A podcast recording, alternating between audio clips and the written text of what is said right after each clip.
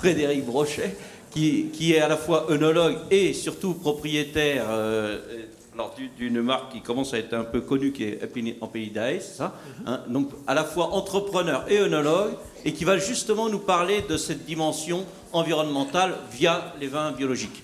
Merci. 20 minutes. Merci.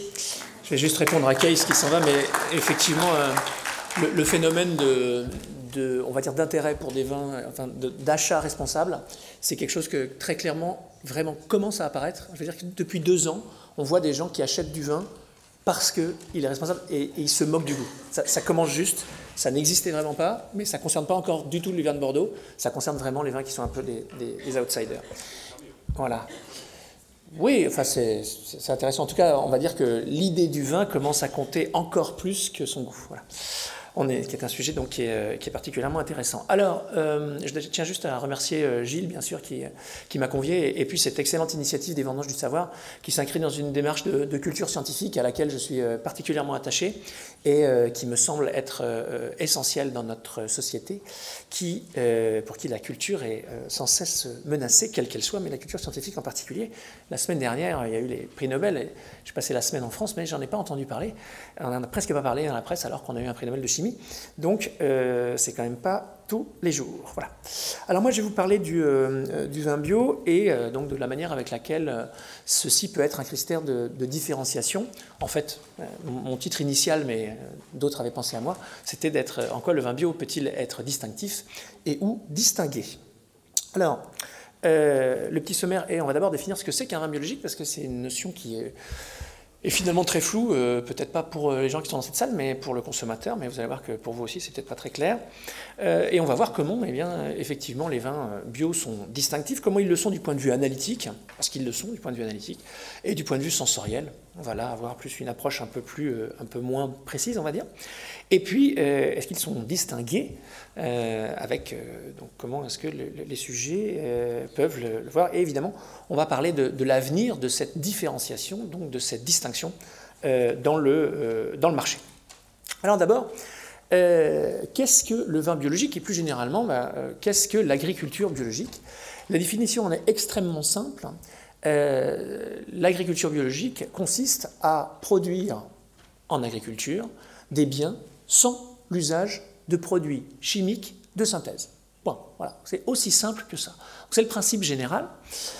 Et il faut avoir l'idée que cette euh, définition, elle est extrêmement récente et que l'idée de la nature, l'idée de la biologie, c'est une idée qui euh, est apparue tout à fait récemment, euh, au point même que l'apparition légale de cette définition de l'agriculture biologique ne date que de 1981.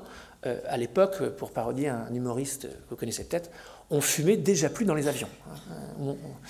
Et donc, euh, c'était donc il y, a, finalement pas si longtemps, puisque il n'y a pas si longtemps, j'étais né, on fumait dans les avions. Euh, j'aime bien cette image parce que ça paraît tellement choquant aujourd'hui. J'étais déjà né. Euh, et donc, cette idée, elle est arrivée, elle, finalement, un peu plus tôt, cette idée de lutter contre les produits chimiques de synthèse, enfin d'éviter l'usage des produits chimiques de synthèse, elle est née évidemment avec l'apparition des produits chimiques de synthèse, pour reparler un prix, Nobel important, avec la synthèse de, produits qui sont euh, euh, dessinés euh, derrière, qui sont les organochlorés. premier à avoir fait ça, c'est un Allemand, Fritz Haber, qui a inventé un gaz que vous trouvez là, qui s'appelle l'hypérite, qui a été utilisé la première fois en 1917 sur la commune belge d'Ypres, et qui a eu des ravages importants, puisque c'est un irritant et un destructeur qui donne des très très qui peut être létal bien sûr, mais qui est surtout euh, très fortement, euh, très fortement handicapant.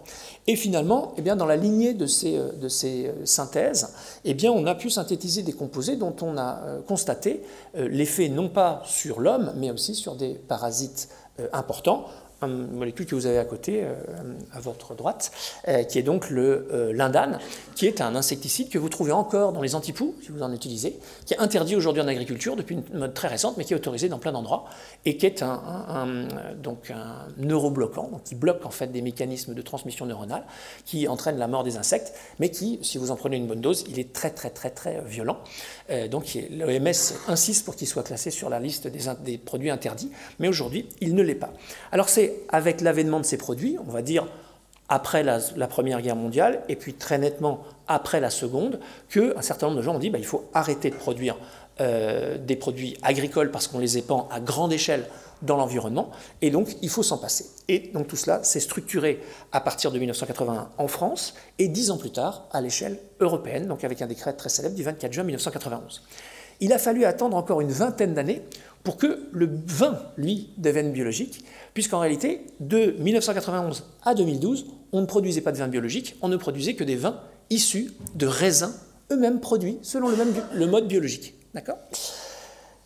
Et alors évidemment, plutôt malheureusement, il n'y a pas de consensus mondial sur euh, euh, ce sujet, il n'y a qu'un consensus européen. Alors le consensus français, donc il est né en, en, 81, et on a donc utilisé le logo que, que vous avez à l'écran et que vous connaissez tous. Et puis à partir de 2010, on a aussi uniformisé le logo. On avait en 1991 uniformisé les pratiques, mais le logo lui-même n'était pas uniformisé donc le logo européen que vous avez euh, à l'écran en dessous du logo français, commence à être utilisé, mais évidemment il est moins populaire puisqu'il est moins ancien. Et donc euh, la distinction que les, consommateurs peuvent faire entre les produits biologiques et les produits, on va dire, conventionnels, eh euh, n'est pas toujours évidente puisqu'ils ne comprennent pas forcément le logo officiel. Évidemment, si vous allez à l'étranger, la situation se complique puisque les cahiers des charges diffèrent selon les pays. Euh, qu'est-ce que ça veut dire? Ça veut dire que bah, si le principe général est de ne pas utiliser des produits de synthèse, il y a quand même des petites adaptations nécessaires parce que où commence la synthèse et où s'arrête euh, la non-synthèse, le sujet est un peu compliqué, en particulier parce que euh, on a vu depuis, on va dire, l'avènement de l'agriculture biologique, à la fois des produits naturels devenus interdits, c'est-à-dire des molécules qui existent dans la nature et qui pour autant sont dangereuses, et de l'autre, des produits non naturels autorisés, parce que eux, on a jugé qu'ils étaient indispensables à la pratique, euh, de la, à la production des produits agricoles euh, biologiques. donc, il n'y a pas de consensus mondial. Si vous allez en Suisse et si vous voulez vendre des produits biologiques en Suisse, vous êtes obligé de souscrire à un autre cahier des charges et donc d'utiliser un autre signe de distinction qui va être ce qu'on appelle le bourgeon suisse, qui est le label bio suisse. Si vous allez aux États-Unis, vous allez devoir là aussi euh, solliciter un autre label qui donne lieu à un autre logo que vous avez euh, euh, à l'écran. Et, eh bien tout cela rend le, sujet compliqué, d'autant plus que comme d'ailleurs Pierre-Marie Chauvin nous l'a un peu exposé, il y a aussi une très grande confusion à travers des nouveaux labels non légaux, c'est-à-dire qui ne font pas l'objet euh, d'un droit public mais d'un droit privé, qui sont utilisés et qui perturbent considérablement le consommateur. En particulier la confusion entre vin naturel et vin biologique. Et là, une distinction euh, s'impose, puisque euh, bah, pour peut-être un certain nombre d'entre vous, eh bien, il y a confusion entre un vin biologique et un vin naturel. Alors évidemment, la question du naturel, ça c'est une question philosophique qui me dépasse et que je ne veux pas aborder aujourd'hui. Où commence le naturel? Où s'arrête-t-il? Euh, Là, évidemment, j'ai un peu coutume de, m'affronter avec un certain nombre de mes collègues vignerons, parce qu'ils considèrent, par exemple, qu'il n'est pas naturel d'érafler, c'est-à-dire d'enlever la rafle quand on fait du vin. Il n'est pas naturel euh, de euh, vinifier dans de l'inox. Mais est-ce que vinifier dans du bois, c'est plus naturel? Est-ce que la terre cuite est plus naturelle que l'inox? Donc on arrive à des questions de fond qui deviennent extrêmement compliquées. Et donc, euh, euh, effectivement, il y a une mouvance très forte, en particulier dans l'Est parisien, comme l'a dit euh, Pierre-Marie, et, elle n'épargnera pas le reste du, pays. Elle est très limitée hein, quand même à une certaine communauté, hein, donc elle est effectivement distinctive du point de vue social, une mouvance des vins naturels. Alors, les vins naturels n'ont pas de définition légale et ils n'ont pas de catégorie légale, et ils font donc l'objet d'une multitude de signes distinctifs qui sont des signes privés. Alors parmi ceux-là, vous avez celui de l'Association des vins naturels, qui, euh, bien qu'on en parle beaucoup, a très peu de membres, hein, parce qu'il n'y a, pas beaucoup de gens qui adhèrent à cette association, parce que tout le monde a finalement son point de vue sur le sujet de la production naturelle, c'est-à-dire son point de vue sur où commence le naturel et où euh, commence le non naturel. Euh, vous en avez alors une autre qui s'appelle Vincent et qui, elle, entend produire du vin sans rien du tout. Alors le rien du tout, évidemment, c'est les choses qui vont apparaître sur l'étiquette et qui vont éventuellement choquer et qui sont du ressort légal. Et la seule chose du ressort légal qui peut choquer le consommateur aujourd'hui, c'est la problématique des sulfites, dont on, va revenir dans, quelques instants, puisque comme vous le savez peut-être pas, euh, depuis le XVIIe siècle, on utilise pour conserver les vins un procédé, un produit une molécule, on va y revenir tout à l'heure, qui s'appelle le dioxyde de soufre. Et cette molécule, elle est naturelle, c'est-à-dire elle se produit quand même dans la nature, mais à petite quantité, et elle ne se produit pas, en tout cas naturellement, on va dire, quand on fait du vin. C'est les Hollandais, puisque, euh, alors elle se produit en toute petite quantité, j'ai lâche la tête, mais elle se produit pas beaucoup, en tout cas pas à des niveaux qui nous intéressent euh, pour son effet, qui va être triple effet, pour euh, s'il y a des données dans la salle, un effet antioxydant, un effet antiseptique et un effet bactériostatique. Donc c'est trois, trois, trois, effets très bien connus du dioxyde de soufre sur lesquels je vais revenir dans une seconde. Mais euh, donc euh, cette molécule, elle a euh, un effet important, c'est qu'en gros elle permet de conserver le, vin et elle est produite depuis le XVIIe siècle euh, avec un, procédé qu'on appelait l'allumette hollandaise. On brûle du soufre dans la barrique, hein, dans le contenant. Le soufre réagit avec l'oxygène. S plus O2 donne SO2, le sulfite. Et ce sulfite, il a plein de propriétés qui permettent de conserver le vin. Donc on peut considérer que c'est naturel, entre guillemets, parce que c'est ancien, mais ça ne l'est pas du tout, parce que c'est bien une réaction chimique basique, mais qu'on réalise dans euh, la barrique. Et donc il y a un mouvement important qui est lié au fait que ces composés, parce qu'ils sont très réactifs, ont plein d'effets sanitaires. En particulier, ils déclenchent des allergies et ils déclenchent en partie le mal de tête lorsqu'ils sont à très forte euh, concentration. En tout cas, ils peuvent déclencher le mal de tête lorsqu'ils sont à très forte concentration. Et donc il y a un énorme mouvement euh, pour d'abord afficher ça sur les étiquettes. Et depuis 2010, il est là aussi nécessaire d'indiquer la présence de sulfite sur les étiquettes. Et c'est évidemment dans cette dynamique-là qu'est née une distinction pour s'extraire du groupe de tous les vignerons qui sont tenus euh, d'indiquer la, présence de sulfite, avec la non-présence de sulfite et donc l'affirmation d'une production de vin naturelle, c'est-à-dire qui n'a pas recours à cette molécule finalement de synthèse, bien qu'autorisée dans le cahier des charges de l'agriculture biologique. Alors, donc l'association de vin naturel, elle, elle, autorise l'utilisation du soufre en petite quantité. Le, label Vincent, lui, il en proscrit totalement l'usage, c'est voilà, très peu d'adhérents aussi. Et puis alors, une, immense confusion encore entre l'agriculture biologique et l'agriculture biodynamique. L'agriculture biodynamique est là aussi une pratique euh, qui fait l'objet d'un cahier des charges privé, si on peut dire, a été écrit en 1924 par Rudolf Steiner, et puis euh, qui fait l'objet d'une euh, euh, certification privée par donc Déméter. Mais Déméter, en 1924, Rudolf Steiner ne, connaissait, enfin, je ne sais pas s'il connaissait rien au vin, mais en tout cas, il ne parle pas pratiquement pas du vin, il ne parle que de l'agriculture. Et donc, l'application des principes des biodynamistes, c'est-à-dire l'interprétation du travail de Rudolf Steiner en matière de vinification, a fait l'objet d'un autre travail à travers une association qui regroupe des gens qui, eux, disent bah, il faut appliquer les principes de Steiner dans le vin comme ça, et ils sont regroupés au sein de la charte et du label biodivin que vous trouvez sur votre étiquette. Là-dessus sont venus de nouveaux éléments avec euh, l'apparition euh, dans l'alimentation euh, des problématiques des protéines et puis le mouvement végétarien, qui est un mouvement qui paraît un peu anecdotique en France, mais qui est très présent dans certains pays, notamment l'Inde ou encore évidemment le Royaume-Uni. Et eh en 2010, il était aussi prévu avec le dioxyde de soufre qu'on indique sur les étiquettes la présence éventuelle dans le vin, ça va peut-être vous surprendre, d'œufs ou de lait. Pourquoi? Eh Parce que quand on fait du vin, là aussi depuis très longtemps, on rajoute un petit peu d'albumine pour le clarifier, hein, parce que l'albumine a plein d'effets, on pourrait faire un cours là-dessus. Et, euh, donc, ben, cette albumine, on a imaginé à un moment que les résidus qui pouvaient rester dans le vin pouvaient déclencher des allergies, en tout cas qu'il était nécessaire d'informer le consommateur sur la présence de ces produits. Et évidemment, ben, il y a euh, un certain nombre de gens qui ont trouvé ça euh, curieux, et donc ils ont souhaité euh, affirmer, eux, qu'au contraire, ils n'utilisaient pas ces produits. Et donc, ils ont euh, développé des nouveaux labels qui font l'objet de labels privés, comme le label vegan, le logo que vous voyez étant celui de la Société végétarienne de Londres. Et puis, dans la problématique euh, du soufre, on voit encore d'autres labels que vous connaissez peut-être pas, un peu assez récents. et on voit des, gens qui disent alors, on peut utiliser du soufre donc on peut utiliser donc, le produit d'oxydation du soufre, d'accord Mais il faut utiliser un soufre naturel d'origine volcanique, par opposition à un soufre qui en général, celui qu'on utilise, il est extrait du pétrole, et donc il n'est pas naturel. Donc le Dynamis vous certifie que le soufre qu'on utilise, donc le dioxyde, le soufre qu'on va brûler pour produire le dioxyde de soufre, c'est un soufre volcanique. Alors j'en ai mis que je n'ai mis que cela, mais on aurait pu en remplir euh, allègrement le, tableau, euh, puisque c'est donc tout cela crée des éléments très distinctifs, mais évidemment pas très clairs pour le consommateur, parce qu'ils sont plutôt extrêmement confusants, avec une confusion très commune, encore une fois, entre le vin naturel non défini légalement, et le vin biologique très strictement encadré du point de vue euh, légal.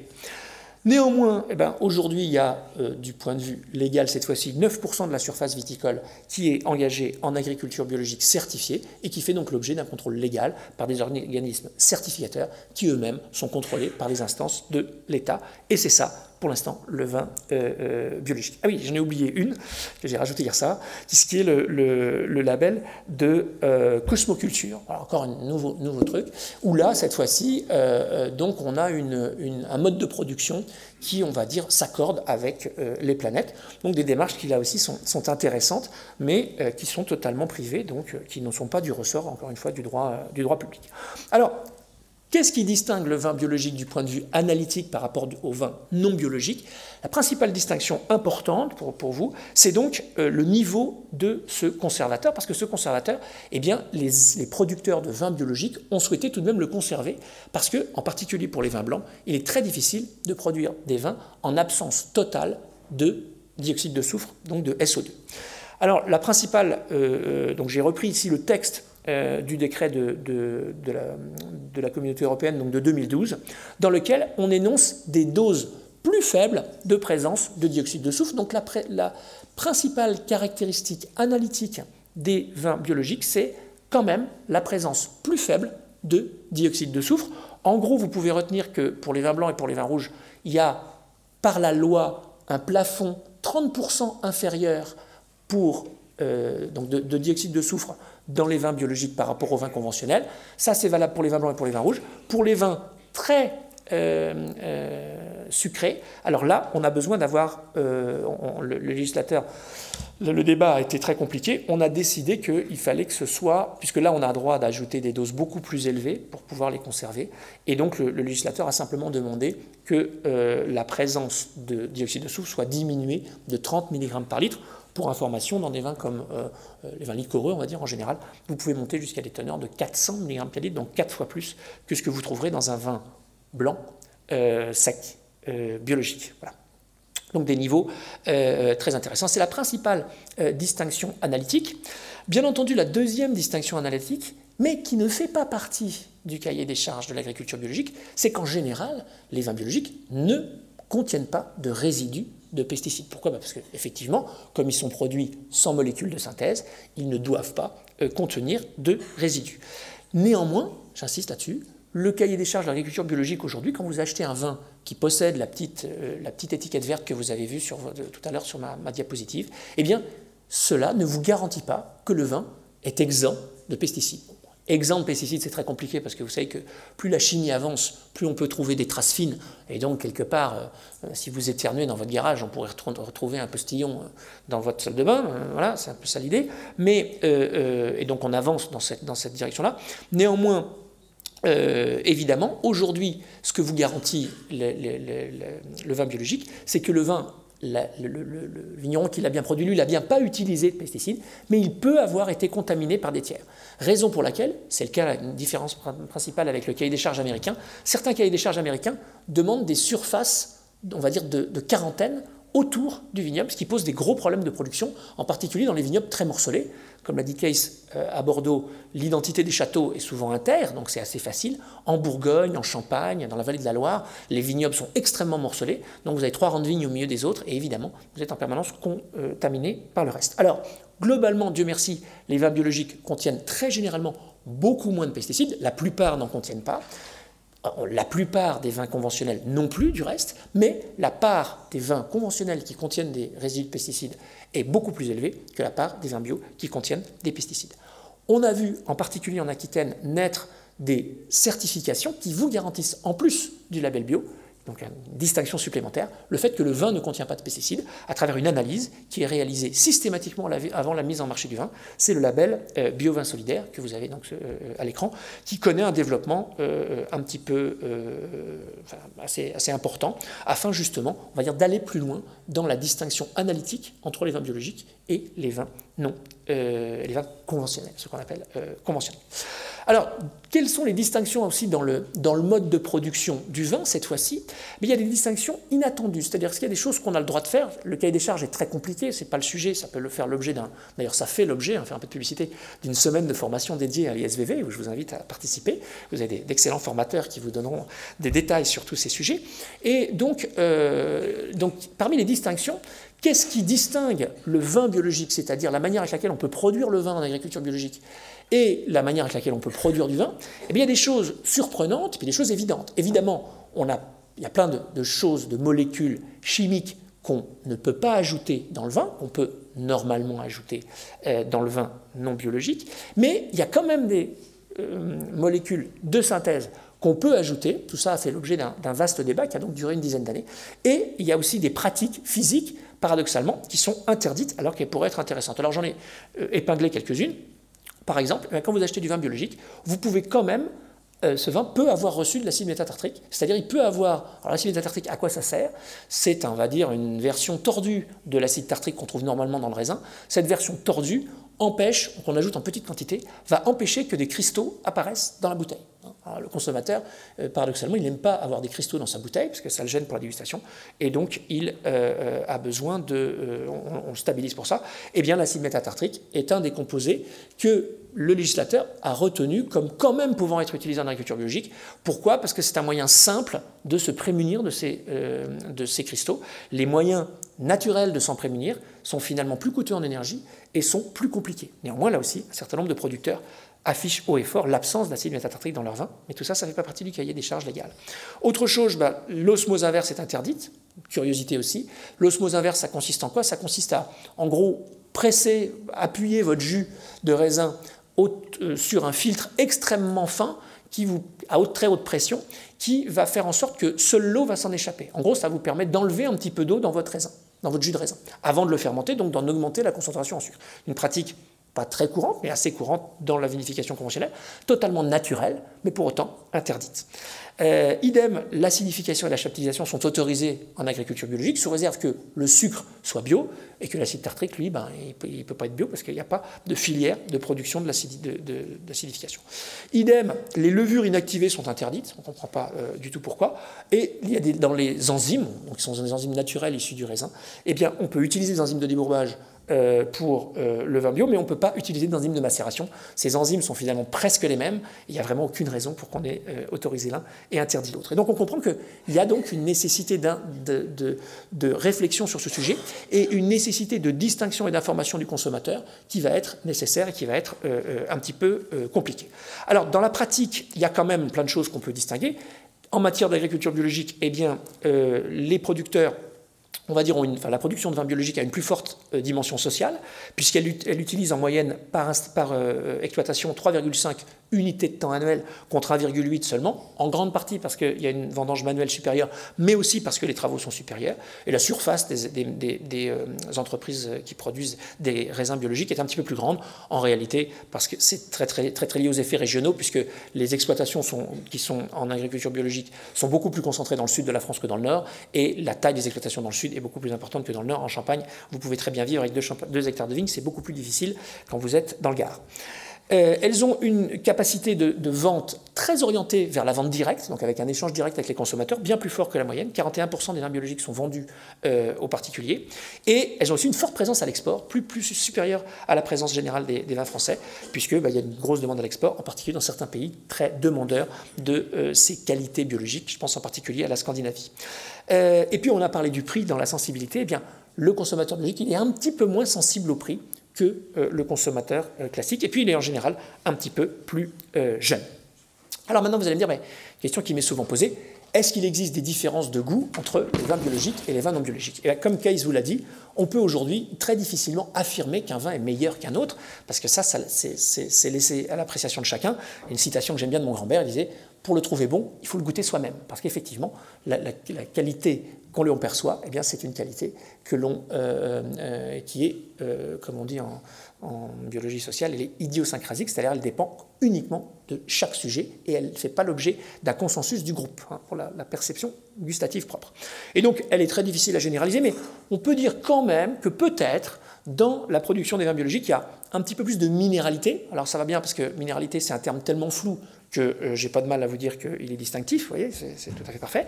Ils ont plus de sapidité, ça, effectivement, ils ont un peu plus, on peut comprendre que euh, l'intensité de leur perception en bouche est un peu plus euh, forte. Ils ont plus d'authenticité, ben, on voit que c'est un descripteur qui n'est pas un bon descripteur sensoriel parce que c'est un descripteur qui est plutôt social, donc c'est la description, et qu'ils ont plus de corps. Et globalement, ils ont moins de nez, ce qui est plutôt considéré comme une qualité. Vous savez, il y a un grand critique il y a quelques années qui avait écrit un titre qui fait toujours fureur, il avait dit « vin de nez, vin de niais ». Donc, euh, en l'occurrence, euh, moins de nez aujourd'hui, c'est finalement plus euh, à la mode. Donc, les différences, pour parodier, ça a déjà été fait hier par parodier une célèbre citation de Claude Lévi-Strauss, eh bien, les différences sont plus faciles à penser, mais elles sont plus difficiles qu'à goûter. Hein. La, phrase d'origine de Lévi-Strauss, c'est toute nourriture doit être bonne à penser avant d'être bonne à manger. Alors, qu'est-ce que les experts disent? De, je, sais que j'ai un peu mordu mon temps, euh, qu'est-ce que les experts disent de, ce sujet? Ils nous disent que, euh, eh bien, euh, finalement, quand même, si on en suit l'avis des experts, les vins bio sont gustativement meilleurs que les vins pas bio. Alors, il y a une étude toute récente qui est sortie cette année, qui a été faite avec quelqu'un de Kedge, en collaboration avec quelqu'un de Kedge, qui a montré que, ils ont analysé 75 000 notes de dégustation, ils ont montré que la proportion de vins biologiques euh, mieux noté, était, était, euh, bien supérieur à la proportion des vins euh, pas biologiques. Et c'est aussi le cas dans le guide béthane de sauce, puisqu'on sait que 9% du vignoble est en bio, mais 30% de ce qu'on considère comme étant les meilleurs vins de français sont bio. Donc on voit bien que la proportion de vins bio est donc, si on peut dire, meilleure. Alors, deux petits mots pour vous montrer quelques images sur la distinction visuelle, ça a déjà été fait. Donc le critère légal, c'est d'afficher le logo bio, vous le voyez ici très bien, donc là de manière assez discrète ici aussi. Donc là, souvent le rappel des deux produits, donc des deux logos, le logo français et le logo euh, euh, européen. Et ici, euh, simplement le logo européen. Ici, seulement le logo européen. C'est une, distribution internationale. Donc ça, c'est la distinction la plus, la plus simple. Il y a des distinctions plus discrètes où là, on n'affiche pas en première page, j'ai envie de dire, euh, euh, le, logo, mais on affiche simplement la solution, la petite mention organic wine ou organic white wine, qui est donc très, très compréhensible et on va dire beaucoup plus discrète, mais on voit qu'elle est quand même très visible euh, sur ces produits, donc elle est un critère très fort d'achat. Alors, entre distinction euh, et euh, avoir des étiquettes distinguées et des étiquettes distinctives, évidemment là euh, on, voit de tout. On voit ici que bien on peut avoir produire des vins bio avec donc la mention distinctive du bio, mais avec une étiquette pas beaucoup distinguée. Pour ceux qui ne comprennent pas bien l'anglais, fat bastard, ça veut dire gros connard. Donc c'est effectivement d'une distinction modérée, hein, même si euh, euh, évidemment, on se vante, on a mis le petit, euh, hippopotame ici. Ici, la Saint-Valentin mise aux couleurs du vert, très, ça fait tout à fait, tout à fait original. C'est pas tout à fait classieux, les petits angelots en, en, vert, c'est un peu curieux. Ici, vous n'avez pas, pas bien à lire, c'est assez amusant. C'est donc ici on a traduit donc organic wine, et puis le producteur ne devait pas avoir fait beaucoup de chimie parce qu'en dessous il a traduit, il a mis vin organique. Alors, euh, euh, bon, donc c'est assez amusant. Euh, donc j'ai trouvé ça, ça curieux. et puis évidemment, derrière, il y a donc des marques qui renforcent leur présence, c'est-à-dire qui utilisent le flou de la qualité de la marque pour imprimer encore plus cette distinction du bio.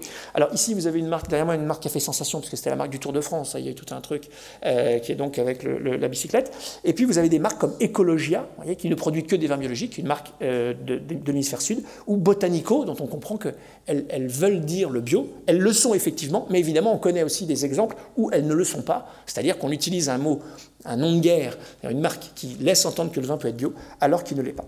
Et puis pour les grandes marques, là, la distinction est, difficile, puisque vous avez euh, une grande marque comme le Célé des Dauphins, des principales productions de Côte-du-Rhône, qui, elle, euh, euh, s'affiche, elle aussi, avec une étiquette un peu différente, dans laquelle elle affiche euh, organique, ou des grandes marques, d'ailleurs, dont on a parlé tout à l'heure, Jacob's Creek, qui, elle, eh cherche à faire une, gamme bio en raison de l'engouement du, marché, mais en même temps, il y a un risque de confusion pour le consommateur, et d'ailleurs, les, les, producteurs de bio sont très attentifs à ce sujet-là, parce qu'ils ont peur qu'il y ait une dérive, évidemment, d'assimilation d'une marque à une dimension bio. Et donc évidemment, le fait qu'une même marque puisse produire et des vins bio et des vins non bio, tout ça, euh, je dirais, n'est pas très, distinctif et ne, crée pas facilement la distinction. Alors quel avenir pour le truc? J'ai fini, il y a deux, slides.